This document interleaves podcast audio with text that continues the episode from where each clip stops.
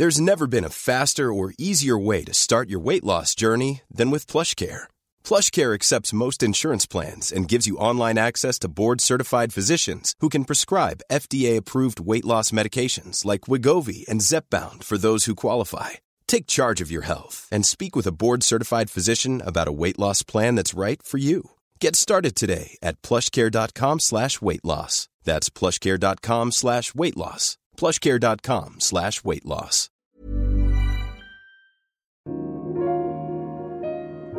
Pour vous accompagner, vous distraire, vous informer pendant cette période de confinement, nous vous proposons en exclusivité et sous forme de podcast tous les grands entretiens de Daphné Roulier pour GQ. Cette semaine, écoutez sa rencontre avec Alain Chabat. Presque aussi connu que la Tour Eiffel, il fait rire la France entière depuis 30 ans et porte sur la société un regard tendre et loufoque. Près d'une heure de conversation et quelques révélations. Saviez-vous qu'Alain Chabat avait vécu 4 ans dans les bois? Si vous aimez, n'hésitez pas à liker et à partager.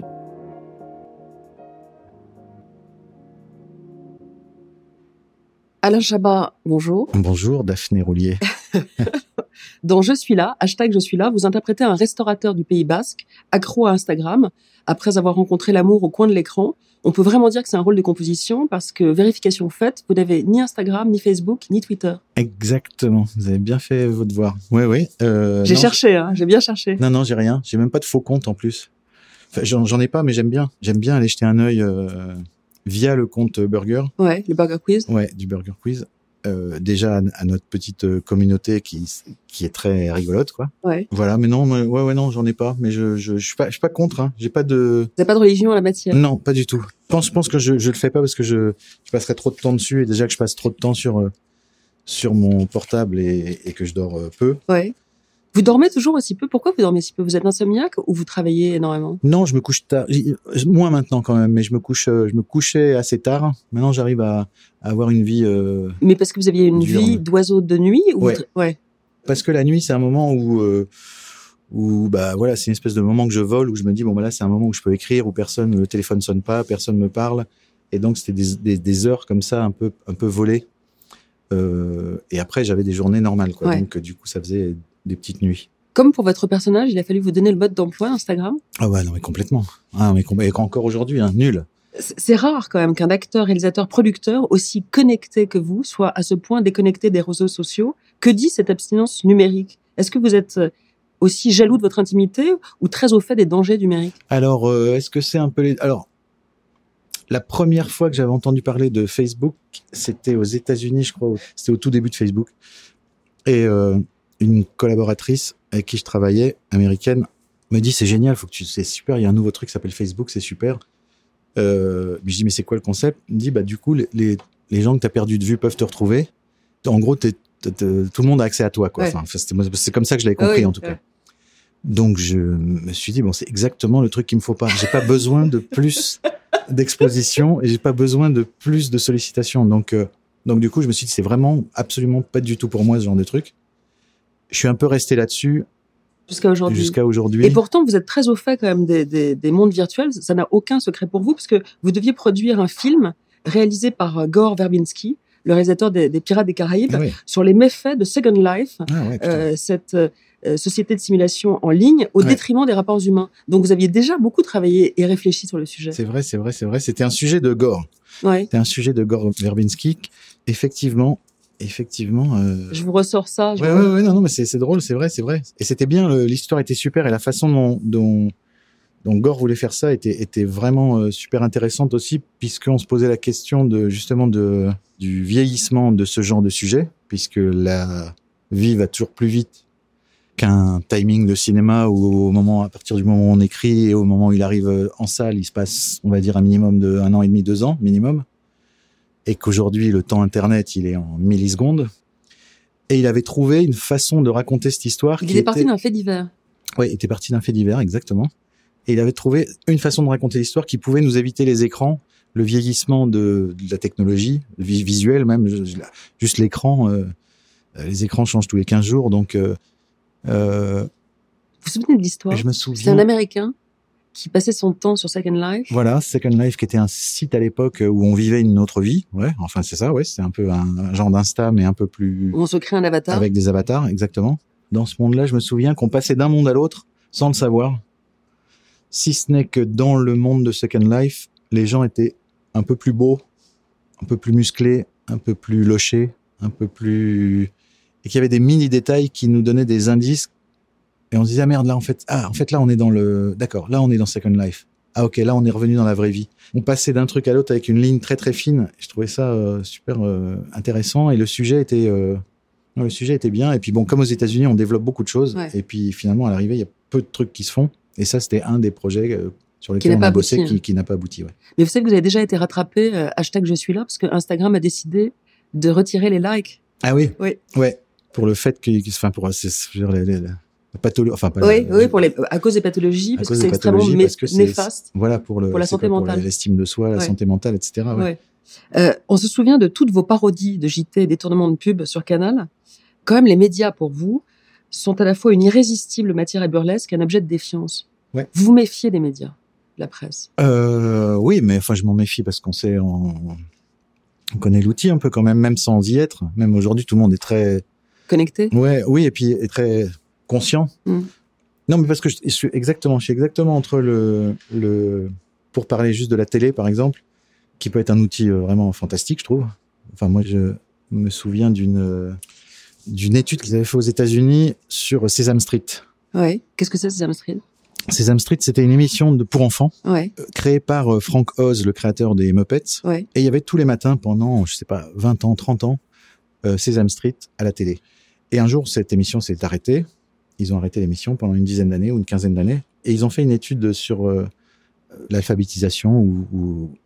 Et ils se sont rendus compte qu'à l'arrêt de Sesame Street, il y a eu une, euh, baisse là-dessus, vraiment euh, sensible, de l'alphabétisation, parce qu'il y avait plein, plein d'enfants finalement qui apprenaient à lire en regardant ces dessins, enfin ces dessins animés, ces petits sketchs, ces trucs, tout ça. C'était très, très bien fait, très malin, très drôle, divertissant.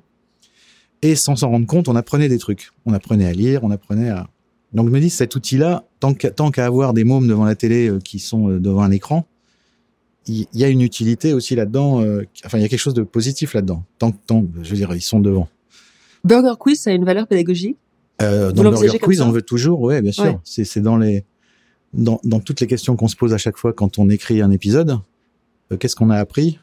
Qu'est-ce que c'est la petite info? On fait ah ouais tiens je savais pas c'est marrant je me bon ben j'ai appris ça aujourd'hui. Il y a un côté euh, le saviez-vous euh, émission pour enfants Ouais. là-dedans qu'on garde enfin moi que je veux garder tout le temps. Ouais. Alain Chabat, vous nous accompagnez depuis 30 ans. Vous nous faites rire, pleurer, rêver sur le petit et grand écran. Vous faites partie de notre patrimoine culturel. Vous totalisez tout rôle confondu, j'ai vérifié, plus de 58 millions d'entrées. Putain. Mais on ne sait rien, ou presque de vous, sinon ce que votre fiche Wikipédia veut bien nous dire. Qui est d'ailleurs êtes- bourré d'erreurs. Presque aussi connu que la Tour Eiffel et aussi difficile d'accès que Fort Knox.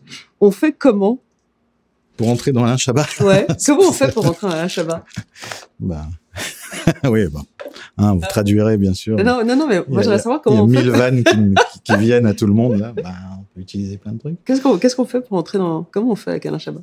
Euh, non, mais en tout cas, moi, j'ai- moi, j'ai, je, je- il y a plein de gens que j'admire, enfin, de plein d'artistes ou de ou, ou autres, dont j'aime beaucoup le travail et et finalement, j'ai pas besoin de, ou disons que moi, la vie, enfin, déjà, déjà, la sphère privée, elle est privée, déjà. C'est pas tellement l'aspect privé qui m'intéresse, c'est ce- qui vous êtes. C'est ça que j'aimerais comprendre. Vous êtes né à Oran, Mhm. vous êtes arrivé à Paris, enfin d'ailleurs pas à Paris, mais à, à, à Morsan-sur-Orge à Exactement. 4 ans.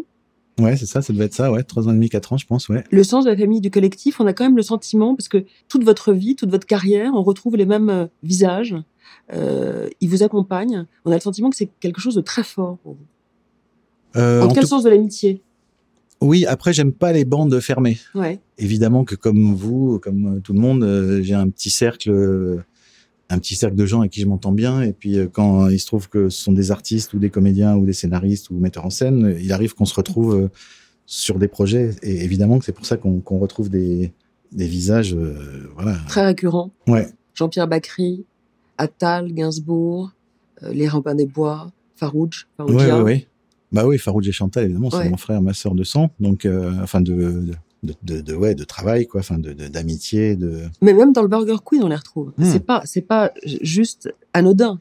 Oui, puis c'est vrai que sur le Burger Quiz, on essaye toujours de l'ouvrir au maximum. À chaque fois, on essaye de mettre euh, un ou deux invités par émission, ou qui n'est jamais venu, ou qui vient rarement, pour euh, même si on a sûrement l'impression d'avoir une espèce de famille qui tourne euh, entre effectivement Marina, les Robin, Gérard, Darmon. Je sais pas aujourd'hui Jonathan Cohen, Laurent Lafitte, Sandrine Kiberlin, Ludivine Sagné, je sais pas Alice Belaïdi. Enfin bon, bref, il y a. Oui, un noyau dur. Voilà. Pour le burger, c'est une émission particulière. Elle est particulière à faire en fait. Et c'est pas juste pour le burger, parce mm. que à la fois au cinéma, euh, quand vous tournez, quand vous réalisez, et pour le burger, il y a toujours des visages familiers, comme si au fond, euh, vous n'êtes pas un homme seul, vous n'êtes pas un loup solitaire. On a le sentiment que vous avez besoin d'avoir derrière vous, avec vous, cette famille-là. Il y a quand même un truc de collectif. Euh... Non, mais j'aime bien. Moi, j'adore le collectif, évidemment. Enfin, c'est vraiment un mélange des deux. Hein, vous avez raison. Hein, mais parce que je suis, je suis. Enfin, moi, la solitude me panique pas du tout j'ai un côté très solitaire et qui me va très bien. Enfin, ça me, je le vis très bien, quoi. Vous la recherchez d'ailleurs? Oui, oui, oui. J'aime bien de temps en temps me. Enfin, j'ai besoin de petits moments comme ça, euh, ou de petits ou de longs moments, ça dépend des périodes. Mais par exemple, l'écriture d'un film, quand on est seul, c'est vraiment très solitaire, là, pour le coup. C'est des mois et des mois à être devant son, sa page. Et puis, la, fabrication d'un film, c'est vraiment un truc archi collectif. Ça peut pas être plus collectif que ça, quoi. Il y a tous les corps de métier et, euh, c'est vraiment une espèce de, cirque, enfin de, de, de vacances qui part pour euh, fabriquer un, objet, quoi. Donc euh, j'aime bien les deux, mais j'ai l'impression quand même de passer. Enfin, j'aime bien sortir de ma zone de confort. Donc ma zone de confort, c'est aussi des gens que je connais. Et quand je vais chez, je sais pas, chez Gondry ou chez ou avec Quentin Dupieux ou ou même aux États-Unis où je connais personne, oui, vous faites des incursions dans l'univers des autres. Oui, parce que leur univers, il me plaît, quoi. Il me parle d'un seul coup. Je me dis, putain, c'est, c'est super, j'adore. Mais typiquement, euh... Gondry, on retrouve euh, euh, Charlotte Gainsbourg. Oui, mais c'est, c'est, c'est Michel qui l'a choisi, c'est pas moi. Et Quentin euh, Dupieux, il a aussi un... Jonathan Lambert. Oui, mais pareil, c'est Quentin qui l'a... Quentin connaît Jonathan depuis longtemps. Et les castings des films de, de Quentin sont très, très différents des miens, par exemple. Moi, je rencontre des gens que j'ai jamais euh, rencontrés euh, ailleurs. Jonathan, je l'ai un peu rencontré sur euh, Réalité. Et puis, je sais pas, Monsieur Fraise, par exemple, dans, dans j'étais pas dans Au Poste, mais enfin, je veux dire, c'est clairement quelqu'un que j'aime beaucoup, mais que je connais pas. Ou comme Golchite Farani, par exemple, qui a joué dans Santa oui, voilà. compagnie. Voilà, et Pio, je le connaissais pas non plus. Ouais. Pio Marmaille, ouais. J'aimais ce qu'il faisait, je suivais son travail, mais je le, je le connaissais pas. Maintenant, on est, on est vraiment très potes depuis, mais, euh, mais ouais, j'aime bien quand ça s'élargit quand même. Ouais. Donc euh, j'espère que c'est pas trop fermé. Je disais que vous êtes euh, né de parents juifs euh, tachovim. Est-ce que la, la judéité même pas que c'était tachovim le terme. c'est ça, non? J'ai je sais pas du Qui tout. Qui viennent d'Espagne? c'est vrai. Ah oui, d'accord, c'est ça. J'ai aucune euh, éducation. Euh, Alors justement, la judaïté, c'est un, c'est un détail de l'histoire, c'est un concours de circonstances ou euh, une affaire sérieuse pour vous? Non, bah c'est évidemment comme comme j'imagine tout un chacun qui a qui est né avec une culture, c'est quelque chose qui fait partie de moi évidemment. Après, je suis toujours, je pareil, je suis toujours un peu réfractaire au, au clan, au...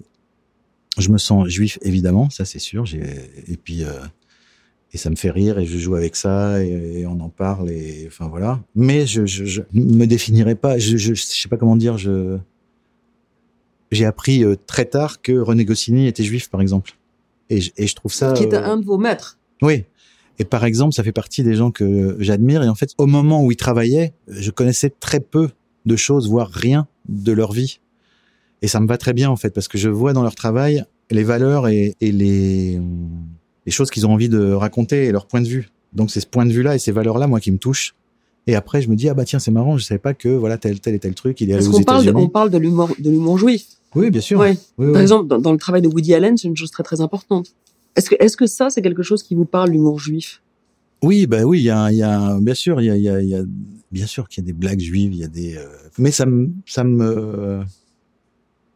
Donc les papillotes, elles, elles, vous poussent exclusivement quand vous êtes à, à côté de, de gens d'extrême droite? Pour le reste, c'est. Ça peut, ouais, effectivement. Je, je suis quoi Je suis conscient aussi de. Je, suis, je, je vis pas à Disneyland comme euh, comme euh, c'est la phrase qu'ils m'ont donnée euh, Jean-Pierre Bacry et Agnès Jaoui dans Le Goût des autres. À un moment, je dis, euh, bah, si, en gros, si vous n'êtes pas euh, contente du monde dans lequel on vit, il faut aller vivre à Disneyland. Quoi. Donc je je vis pas à Disneyland. Je, je, je vois bien euh, la tension qu'il y a un peu partout. La montée de l'antisémitisme, en tout cas, qui oui, s'exprime. Voilà. Et puis y a, voilà, tout le monde est un peu tendu, quoi. Donc bon, une fois qu'on a dit ça, j'ai envie de le désamorcer autrement qu'en en parlant ouais. frontalement et en ne parlant que de ça, en fait. Enfin, moi, je vois plus une tension et des gens qui se divisent pour des raisons X et Y que un Euh, Oui, c'est un symptôme. Voilà. Donc euh, ça, ça m'intéresse plus, même si euh, je suis, je, je, je vois le symptôme aussi, hein, et j'en fais partie du coup. Donc je suis sensible à ça, mais euh, je cherche, je, je cherche toujours une manière un peu transversale d'en De- parler, ouais. et j'aimerais, et j'aime mieux convaincre des gens pas convaincus que des gens convaincus. Ouais.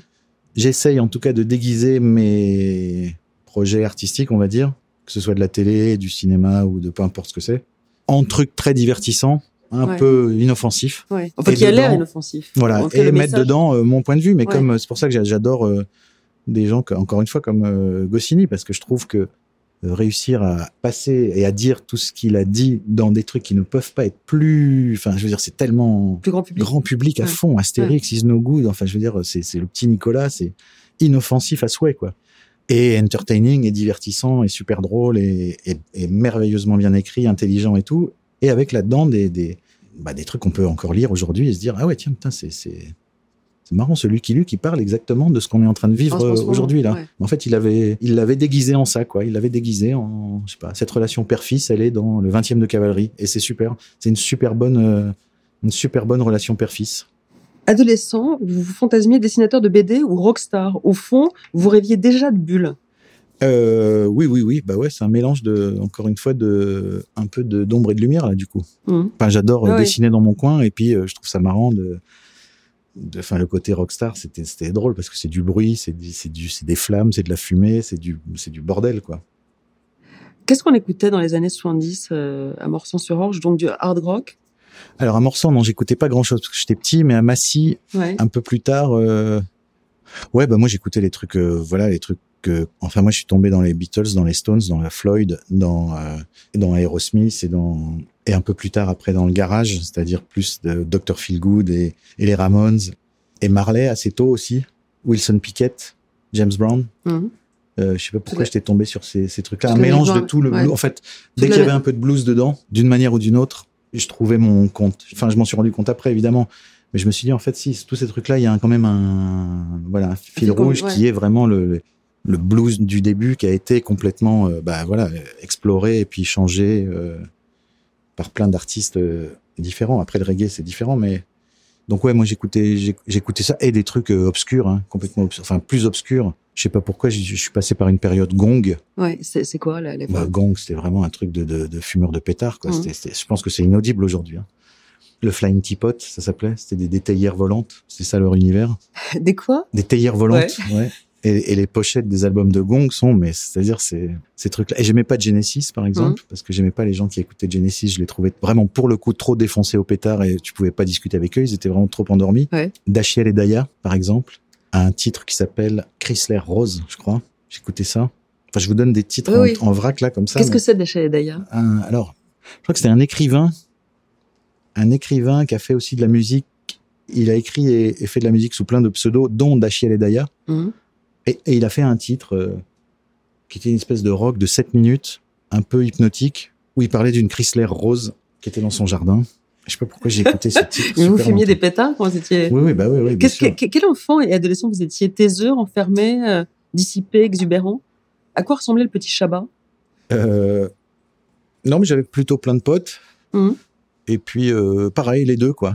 J'étais bien euh, dans ma chambre à lire des BD ou en écrire ou en dessiner ou machin. Et puis, euh, j'étais bien, euh, j'étais bien avec ma bande de potes au, au pied de la tour Mogador à Massy, quoi. Donc un peu les deux. Et à l'école, ça dépendait. À l'école, ça dépendait du prof. L'école, été- je sais pas pourquoi j'étais premier en maths en première. Ah oui. Alors que j'étais toujours nul. Mais je trouvais le prof dément. Ouais. Et d'un coup, j'ai compris les maths et j'ai fini premier, je sais pas pourquoi. Donc l'école, ça n'a pas du tout été une purge anale pour vous?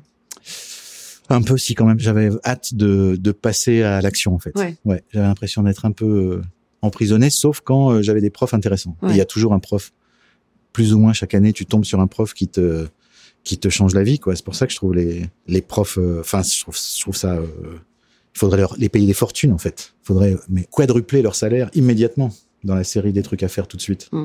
Eux et les et la santé, enfin dans la série des trucs de base où tu dis mais il y a des milliards qui traînent, mettez-les là-dedans, mais maintenant c'est euh, pour moi évidemment des trucs comme ça. Enfin, je c'est vraiment des portes ouvertes que je- j'enfonce à grand coup de pied, mais mais euh, mais c'est toujours bizarre de qu'on parle de ça en permanence. Et évidemment à l'époque je, je, je trouvais que c'était euh, un peu chiant, et aujourd'hui je me dis non c'est super, c'est super l'école. super l'école avec des bons profs. Ouais. Faut les, faut les motiver. Donc à lui, fond. il a changé votre vie. Est-ce que vous diriez aussi que Pierre Lescure a changé votre vie quand vous l'avez rencontré? Bah oui, en tout cas, oui, c'était une rencontre très, bien sûr, à, à RMC en 81. Et je me rappelle très bien de la première rencontre en plus. Il cherchait des animateurs radio pour une FM rock à l'époque. Il n'y avait pas encore les radios libres entre guillemets. Ça allait, ça allait exploser un peu plus tard. Et je m'étais présenté, j'avais fait semblant d'être animateur de radio parce que j'avais jamais vraiment écouté la radio. Et en fait, il m'avait pris. Ouais. Enfin, j'avais bluffé le truc. quoi. J'avais fait le fake it till you make it. Parce qu'à l'époque, vous dessiniez euh, de la BD pour des. Ouais, pour des fanzines. Ouais, Enfin, je faisais fanzines, rien ouais. de spécial. Ouais. Je travaillais, quoi, en fait. Je faisais des boulots pour gagner de l'argent. Puis à côté, je faisais mes petits crobards. Mm. Et je me souviens de quand il m'avait convoqué, justement, avec, euh, avec l'équipe de RMC de l'époque, dont euh, Lescure.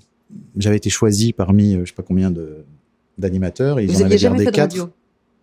Non, j'avais fait un truc à France Inter avec un pote. On avait fait une maquette d'un truc qui s'appelait Nénès et Riton, Ouais. et qui était en fait deux mecs qui écoutaient la radio. ouais. Donc on enregistrait d'abord le programme radio, et c'était à chaque fois une parodie d'un programme radio, et ensuite par-dessus on remettait les voix des deux mecs qui écoutaient la radio. C'était un peu un Beavis et Butthead Ouais. avant l'heure, sauf que l'idée sur le papier elle est, elle est cool. Tu dis ah ouais tiens c'est pas mal comme idée, et mais à la radio c'est inaudible en fait. Pourquoi? Tu as l'impression d'écouter deux radios Ouais, en même ça, temps, donc c'était complètement inaudible, mais on, on avait quand même, euh, on en avait quand même vendu, euh, je pense, euh, genre 20 l'été à l'oreille en coin à l'époque. Donc on peut France retrouver Inter. ça dans les archives de, de France Inter. Putain, alors euh, peut-être qu'on peut retrouver ça dans les archives de France Inter. C'est possible, ouais, tiens, j'ai jamais pensé.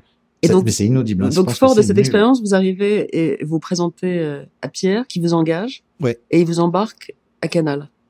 Non, non, non. on- je fais un peu de FM rock à RMC. Ensuite, il me passe aux grandes ondes. Donc c'était une promotion, quoi. Et je fais des émissions à RMC.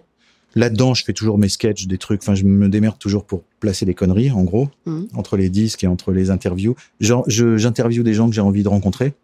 Ma première interview, c'était Alice Cooper, par exemple. Ouais. J'étais j'étais trop content. Motorhead, euh, je sais pas, Bill Wyman, euh, Donc vous faites plaisir. Michael Franks, je Ouais. sais pas, enfin des gens qui passaient à ce moment-là en concert dans le sud, qu'on réussissait à avoir euh, comme euh, comme quand les chanteurs ou les chanteuses font des tournées promo quoi. Ouais. Et comme j'étais l'émission un peu un peu de soirée quoi, et qu'ils n'allaient pas passer dans des émissions de hit parade, où- ils- en général ils venaient euh, ils venaient là. Donc je faisais des longues interviews de, ces mecs-là, que ensuite je montais, je, je mettais de la musique, je traduisais tout ça, donc c'était super. Et puis euh, Lescure se barre en 80, je sais pas début 84 je crois, pour aller monter Canal. Et moi j'ai qu'une envie, c'est de le suivre parce que je m'entendais bien avec lui. Et euh, je lui propose 1200 projets qui tournaient tous autour de euh, il faut faire un Saturday Night Live, il faut faire une émission d'humour, il faut faire des sketchs, il faut faire des parodies, il faut faire bon. Et euh, voilà. Et, et Pierre me dit non mais il n'y a pas du tout de budget pour ça. Et donc il- et je vois que à chaque fois il me dit non non non trop cher, non trop compliqué, pas tout de suite, peut-être un jour. Et finalement je sais pas pourquoi un jour il me dit bon il reste la météo en fait. Mhm. Si tu veux faire la météo il y a ça. Quoi. Donc je dis ouais super météo parfait. Et du coup j'ai j'ai commencé avec la météo. Je faisais des petits sketchs aussi avant le avant de donner le la et météo vous du marie, lendemain quoi. Et il vous marie avec euh, Bruno Carrette, Chantal Leby. Et au départ, c'est un mariage de raison, parce que Oui, c'est un mariage forcé ouais. ouais, c'est un mariage forcé. Mm. Vous connaissez pas Non. Et au début, ça se passe pas bien. Non non ça se passe pas bien. Pourquoi d'ailleurs? Parce que trop de chacun avait une personnalité trop forte. euh, Non, je crois qu'il y avait, euh, il y avait un, un- il y avait encore une alchimie qui fonctionnait pas. Je sais pas, il y a un truc qui fonctionnait pas. Euh, moi, j'étais venu avec deux autres, deux autres gars qui s'appelaient les Hazards. À l'époque, ils faisaient des sketchs aussi. On avait fait des petites maquettes avec eux. De leur côté, euh, Chantal et Bruno avaient fait aussi des maquettes de ce qu'ils faisaient à, à FR3 à l'époque, qu'ils avaient remonté. Et finalement, comme les deux projets se ressemblaient, enfin, il y avait clairement un esprit commun, ils nous ont mis ensemble. Ce truc à 5 fonctionnait pas. On s'entendait, enfin, le truc euh, était pas fluide, quoi. Donc, à un moment, euh, Lescure m'a appelé en me disant, bon, on arrête, on arrête euh, tout, quoi. Stop. Mais parce que vous engueuliez, vous. Ça marchait pas, il y avait un truc qui, qui marchait pas. On n'avait pas les mêmes, euh, clairement les mêmes directions de, de, mais moi, je trouvais, tr- j'aimais beaucoup ce que faisaient euh, Bruno et Chantal. Je trouvais ça d'ailleurs beaucoup plus pro que ce que je faisais moi. Je trouvais qu'ils étaient beaucoup plus avancés dans ce, dans ce genre-là, quoi. Je trouvais que c'était mieux filmé, c'était mieux joué. Donc, je vais voir les hasards, en leur disant, putain, ça fait chier, euh, euh, le truc est arrêté, quoi. Et moi, je trouvais ça super. On avait commencé les premiers épisodes d'Objectif Nul. Et eux me disent, bon, on s'en fout, euh, tant pis. Et moi, en fait, je leur dis, bah non, pas tant pis, quoi. pas du tout envie de tant pis. Enfin, c'est un truc, euh, on a, on a un truc super et, et donc du coup, euh, Pierre m'a remis en contact en fait. Il m'a dit revoyez-vous avec Bruno et Chantal et voyez si vous voulez refaire, je sais pas, revoyez-vous quoi un peu en fait, rediscuter. Et du coup, on s'est vu avec avec Bruno et Chantal et puis là, je les ai vraiment rencontrés en fait. Je les avais pas vraiment rencontrés avant. Et après, du coup, on est on est reparti pour une session d'écriture et j'ai croisé euh, je croisais Farouj un peu de temps en temps. Je lui dis tiens, on cherche euh, on cherche quelqu'un pour écrire en plus. Est-ce que tu viendrais avec nous? Et du coup, voilà. Et c'est resté six ans à l'antenne. Et c'est resté de 80, 86, c'est objectif nul. Ouais, c'est ça. 87, 88, c'est doit être euh, nul par ailleurs. 89, c'est euh, c'est effectivement le TVN, la nulle la plus nulle. Et puis ensuite ABC des nuls. Et puis ensuite, voilà, Bruno est parti. Et ensuite, on s'est arrêté. Effectivement, on a continué. Histoire de la télé. Et les deux ans de les nuls l'émission. Et ça, ça a dû s'arrêter en 92. Ouais, c'est ça, six ans. Six ouais. ans. Ouais, ouais. Vous dites Bruno est parti de manière très pudique. Je crois que ça a été un, euh, ça n'a pas été rien. J'étais pas du tout préparé à, à perdre un, un, enfin, un pote et un mec avec qui je travaille depuis très peu de temps. Finalement, je l'ai connu que finalement que trois ans. J'ai l'impression d'avoir passé 15 ans avec lui, euh, avec Bruno. Et quand je regarde, je me dis non, en fait, on a, je le connais depuis 86, de 86 à 89. C'est, rien, trois ans. J'ai l'impression d'avoir fait, d'avoir passé 10 ans avec lui. Donc non, on n'est pas préparé à, je sais pas quel âge on avait, on est à la trentaine. Enfin, à l'époque, enfin évidemment, personne n'est préparé à, à perdre, à perdre des gens jeunes quand t'es, enfin personne. Ah non, on n'a pas envie de ça, quoi. Donc, euh, donc ouais, moi j'étais complètement euh, KO debout en fait. Ouais, ouais. Mais attendez, vraiment pas. Enfin, je, pour moi, c'était, il allait, euh, il allait se remettre, il allait guérir. Euh, ah non, j'étais, j'étais complètement dans le, dans le déni, ça c'est sûr. Et vous avez, et, et- et l'émission à un moment donné s'est arrêtée. Vous, pouvez, vous étiez tous terrassés. C'est De Grève qui est revenu vous chercher en disant Ouais. il, faut, il faut se remettre au boulot. Ouais, exactement. Et, et heureusement d'ailleurs, heureusement qu'il nous a. euh, C'était presque. Je pense que c'était vraiment. Je pense qu'il s'en foutait complètement du, du projet ou du produit qu'on allait fabriquer. Je pense que c'était vraiment le dernier de ces. De ces. ce souci, ah hein ouais. Je pense que c'était juste remettre. Faites, faites un truc quoi. Vous allez pas rester euh, Prostré. prostré, assis euh, comme ça quoi. Donc du coup, on s'est effectivement, on s'est remis au boulot et. euh, Enfin, en y, en y repensant après, je me suis dit clairement, euh, c'était pour, pour nous sortir la tête de l'eau, quoi. Mm. Est-ce que ça a accéléré, par exemple, l'envie de, de, de- une, une envie décuplée de vivre, de faire, de, de, de- de produire, de créer, je de sais pas. Non, sur le coup, non. Non. Non, non, sur le coup, c'était vraiment, euh, j'étais vraiment, euh, encore une fois, un peu chaos debout, quoi. J'ai j'ai pris une- un bus euh, dans la gueule et j'ai, j'ai, j'ai- vraiment, je comprenais, j'ai pas compris, quoi. Donc j'ai mis vraiment un peu de temps à, à me remettre, euh, à me remettre de ce truc-là, quoi. Après, non, après, c'est, c'est, bah, c'est, voilà, c'est un, comme c'était un grand talent, évidemment, tu dis, putain, c'est con, parce que là, il aurait, enfin, après, c'est des phrases à la con, quoi. Il aurait fait ça, il aurait fait ça, on sait, on sait pas ce qu'il aurait fait. Les nuls sont restés six ans en tout et pour tout à l'antenne. C'est quand même euh, une carrière météorique. Pourtant, ça a gra- gravé euh, la mémoire euh, collective comme un monument de, de gaudrioles et de dérapage cathodique.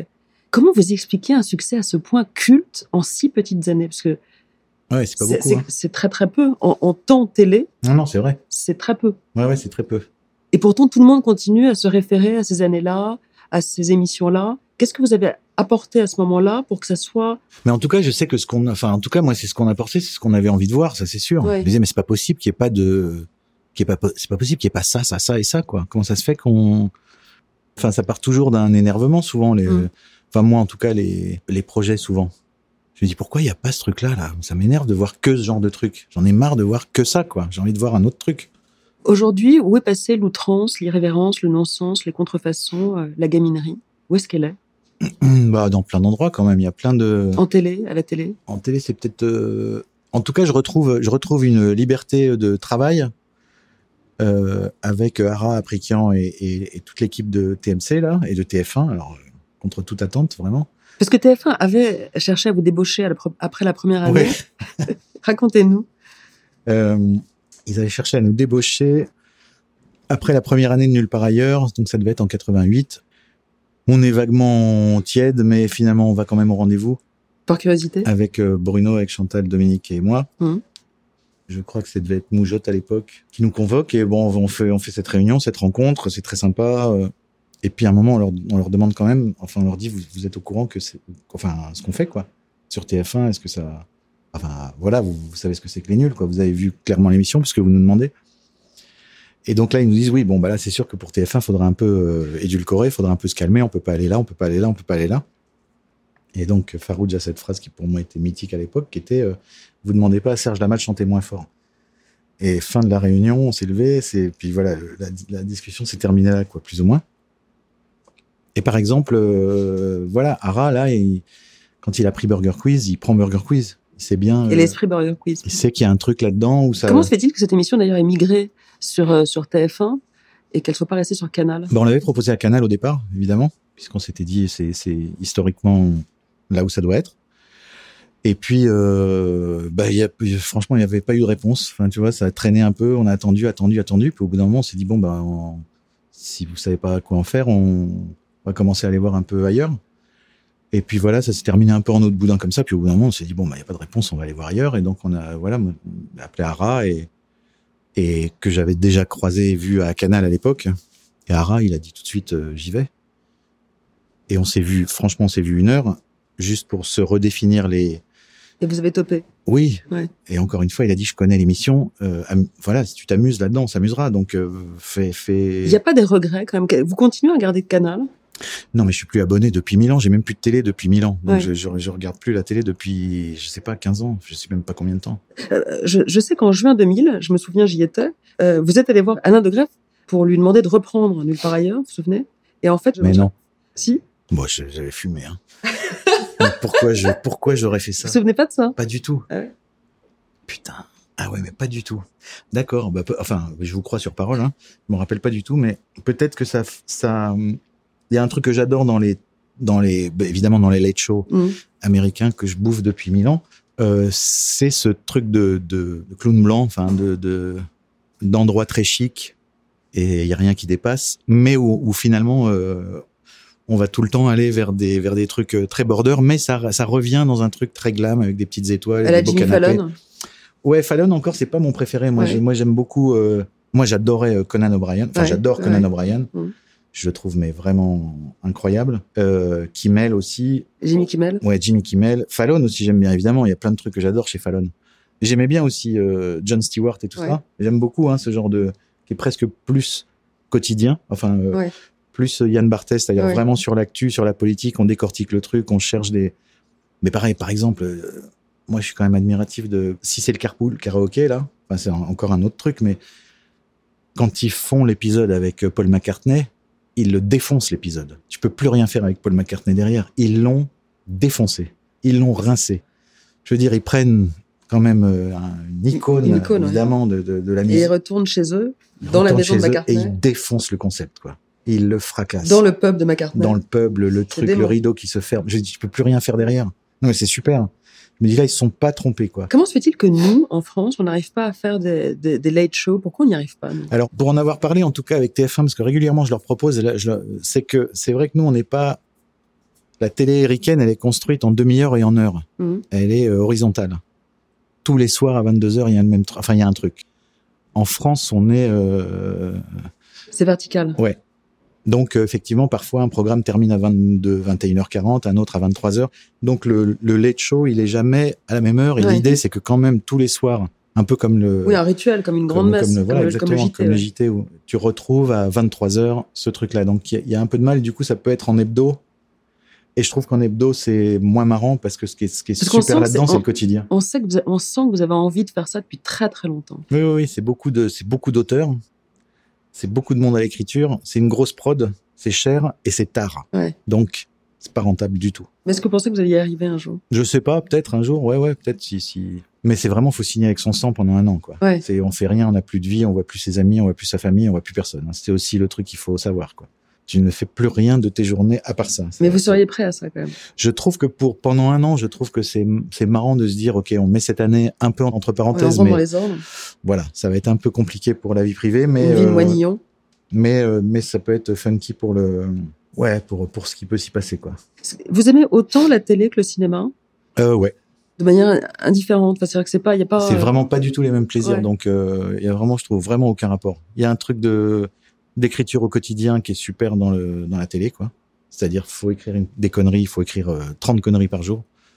Et puis on va en garder 10 et puis à la fin de la semaine on en aura euh, voilà 50 et puis on va en garder 25 finalement. Donc j'adore ce ce truc de d'essayer de triturer l'écriture au maximum avec le temps qu'on a, qui est court. Ouais. et puis après de le balancer, de se dire bon bah de toute façon faut remettre ça euh, la semaine prochaine. Donc donc il y a un truc pas grave que j'aime beaucoup là-dedans. Léger. Ouais, si c'est bien, c'est super. T'as pas le temps de te dire que t'es le meilleur. De toute façon, il y en a une autre la semaine suivante. Si c'est nul, t'as pas le temps de déprimer. Il y en a une autre la semaine suivante. Donc je trouve dans les deux cas, euh, ça permet d'être assez euh, assez détendu quoi sur le, enfin détendu. Tu, tu fais au mieux du mieux de tout ce que tu peux faire avec le temps que t'as. Et après, euh, c'est pas bien. Faites-moi un procès, hein, si vous voulez que je vous dise. Donc donc ça, je trouve ça. Et le cinéma, bah évidemment, c'est vraiment t'écris une blague aujourd'hui et t'espères qu'elle va faire rire dans deux ans. Donc Ouais. c'est c'est Ou dans une, 10 une ou dans autre, 15.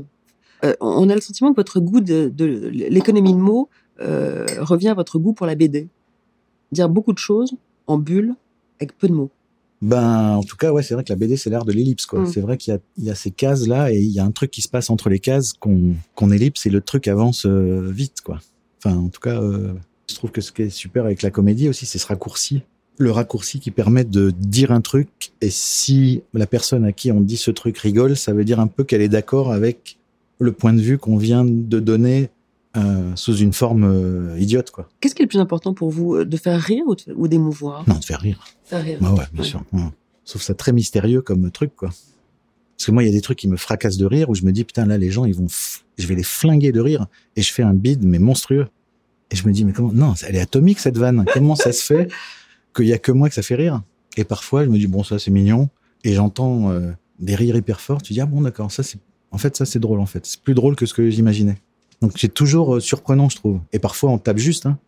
Et parfois, on sait que c'est nul et c'est nul. Enfin bon, après, euh, c'est jamais, euh, c'est jamais exact, quoi. Le, le rire, ça vous aide à vivre, Alain Chabat? Ce que je veux dire, c'est que est-ce que vous avez une part de vous qui est très mélancolique et au fond, vous avez besoin de, de ça comme... Je trouve que c'est une bonne manière de parler des trucs, quoi.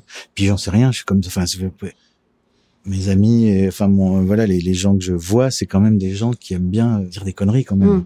C'est rare que, enfin, ça arrive pas, en fait, sauf si vraiment on est dans, je sais pas quelle embrouille qui est vraiment hyper dramatique, mais, et encore, même dans les moments, euh, évidemment, hein, sur aux enterrements, que tu sors les pires horreurs, enfin, que t'as les pires fous rires, parce que c'est vraiment pas là que tu dois avoir un fou rire. Non, c'est cool une journée où tu t'es marré quand même. Moi, c'est moi, c'est bon. C'est la journée, c'est une journée où je me suis. Mais franchement, j'ai- Mais est-ce que vous êtes mélancolique? Est-ce qu'il y a de la mélancolie chez vous? Je crois pas. Non, je pense pas. une, une humeur noire, tristesse. Non, tristesse, oui, tristesse, bien sûr. Il peut avoir de la tristesse, évidemment. Humeur noire. Aujourd'hui, euh, je vois que c'est vraiment. Moi, j'aime pas. hein. Il y a des, il y a des moments, évidemment. Il y a eu des, y a des moments, bien sûr, comme tout le monde, évidemment, qu'il y a des moments comme ça où on passe dans des humeurs euh, sombres. Euh, si ça dure trop longtemps, c'est un peu, je sais pas comment dire. Il y a un truc un peu inutile et vraiment nuisible là-dedans, quoi, Mm. qui te met dans un brouillard. euh, À un moment donné, vous, vous étiez installé à, la moitié du temps en Californie. Ouais. Vous continuez toujours à y aller? Non, ça fait longtemps que je suis plus allé. Ouais. J'avais une boîte de prod Wham WAM, exactement, chez WAM, que j'ai toujours, mais c'est un peu compliqué. Je suis pas un très très bon chef d'entreprise. Enfin, c'est pas que je suis pas un très bon chef d'entreprise. Je peux être chef d'entreprise et je peux être producteur. Mais au bout d'un moment, c'est pas ça que, vraiment, c'est pas ça que j'aime, quoi. Et pour m'en rendre compte, en fait, je pense qu'à un moment, il a fallu que je me dise, bon, là, euh, j'arrête de, j'arrête de bosser, en fait.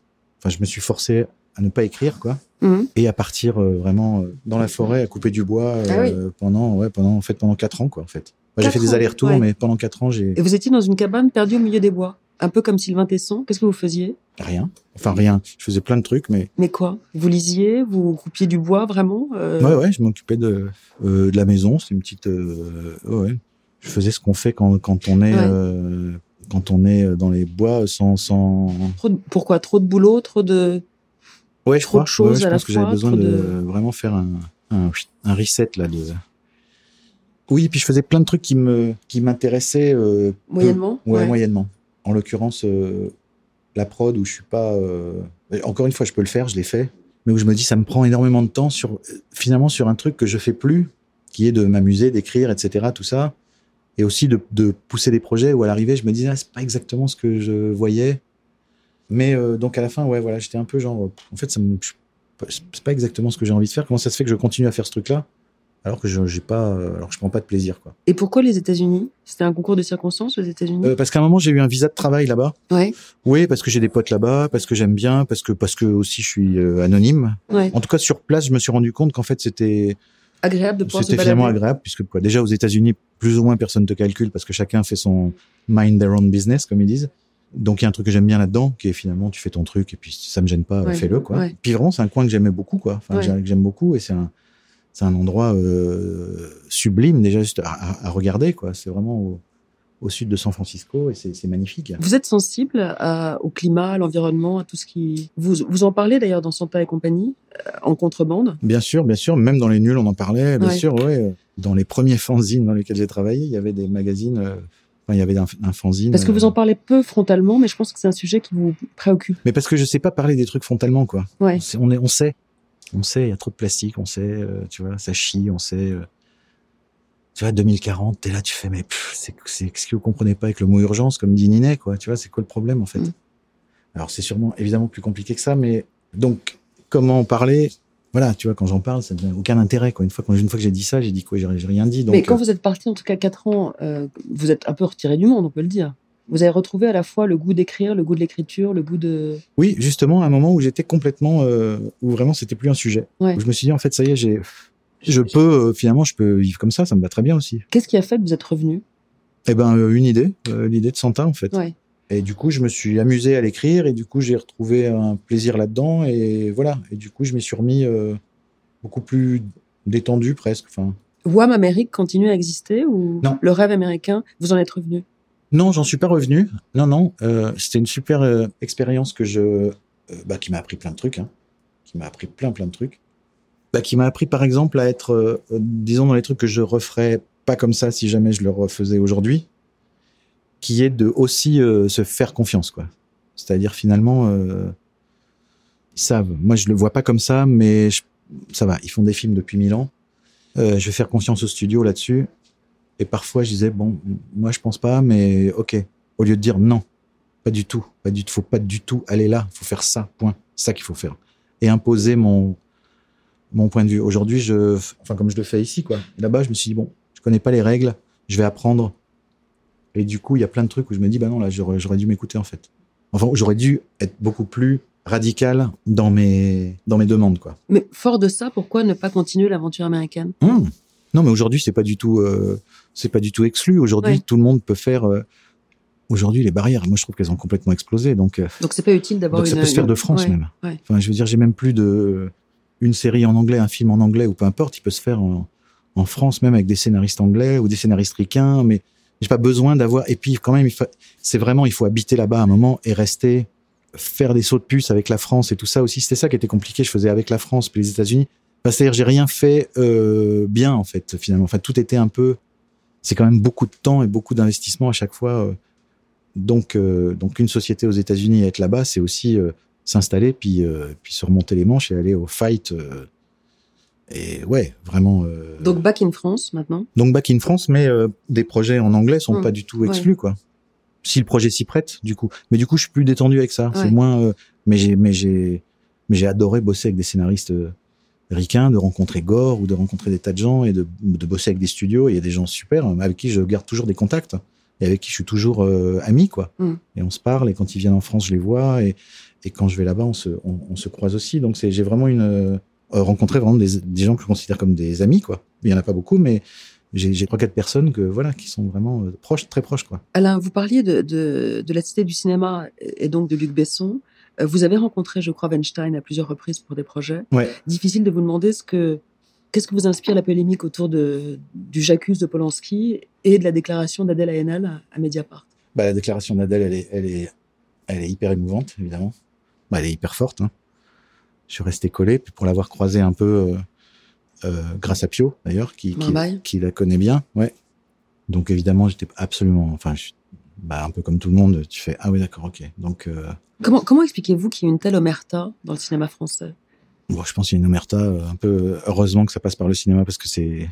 Du coup, ça met en lumière des trucs. J'imagine que l'omerta, elle doit être un peu, un peu partout. Donc, euh, je sais pas si c'est vraiment spécifique au. Mais Weinstein, par exemple, moi, je l'avais croisé effectivement à l'époque de Didier, où il y avait un remake possible. Bah, Weinstein, évidemment, moi, j'ai eu que des rapports de.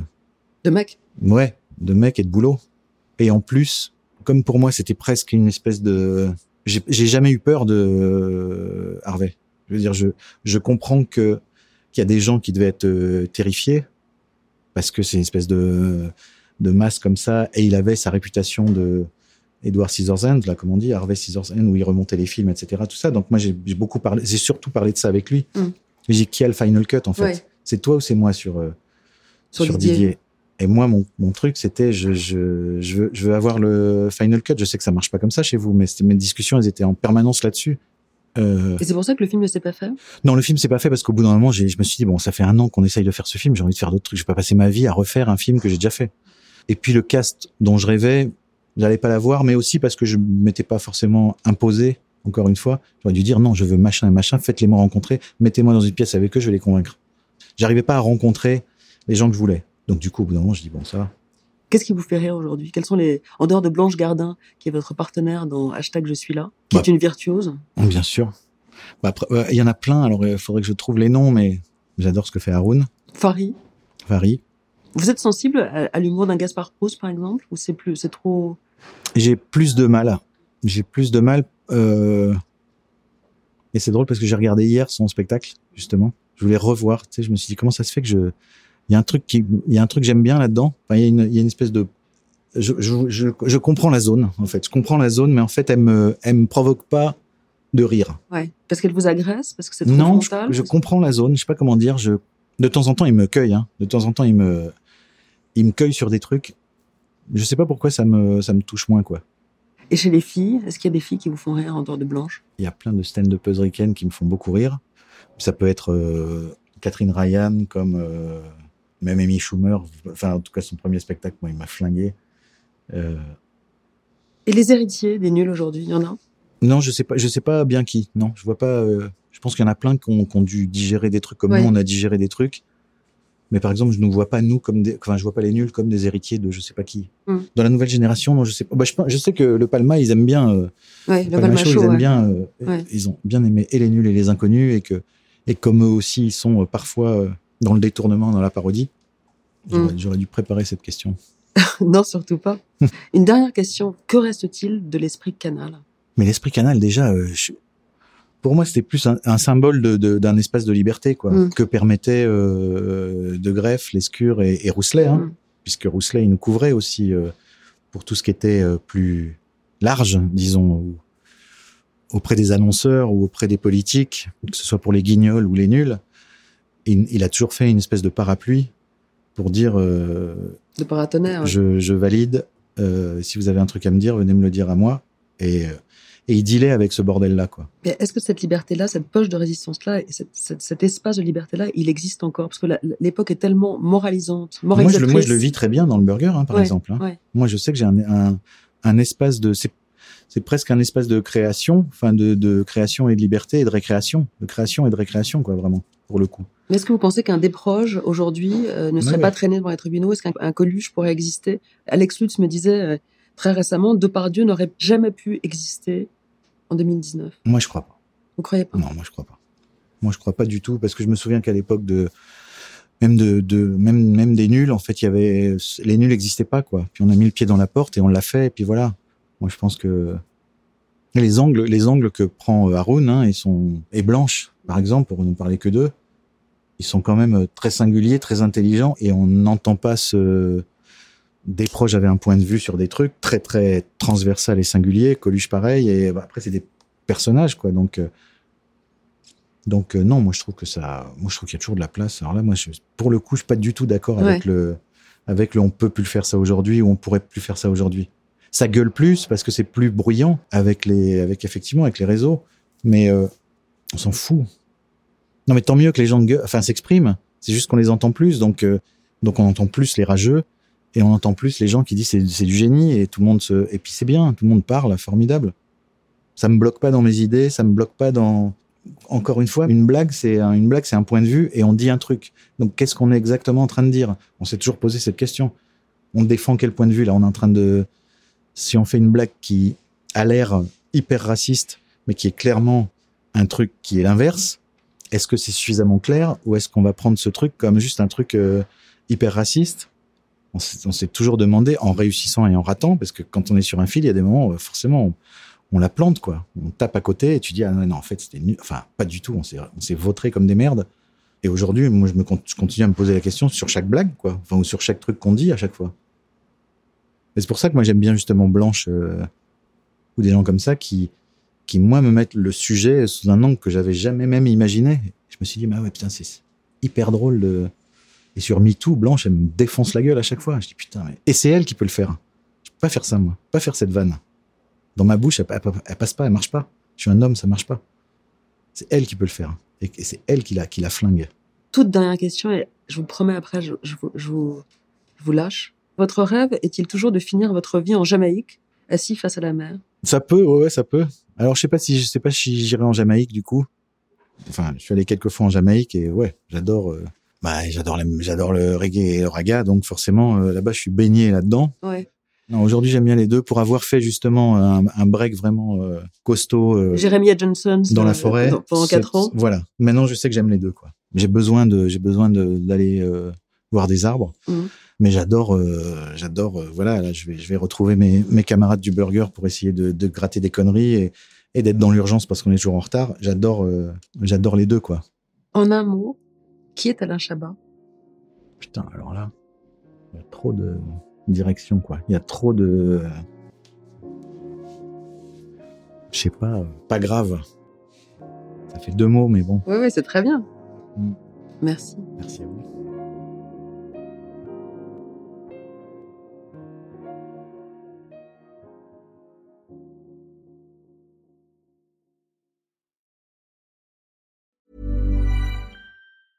Mom deserves the best, and there's no better place to shop for Mother's Day than Whole Foods Market. They're your destination for unbeatable savings, from premium gifts to show-stopping flowers and irresistible desserts. Start by saving 33% with Prime on all body care and candles. Then get a 15-stem bunch of tulips for just $9.99 each with Prime. Round out Mom's menu with festive rosé, irresistible berry chantilly cake, and more special treats. Come celebrate Mother's Day at Whole Foods Market.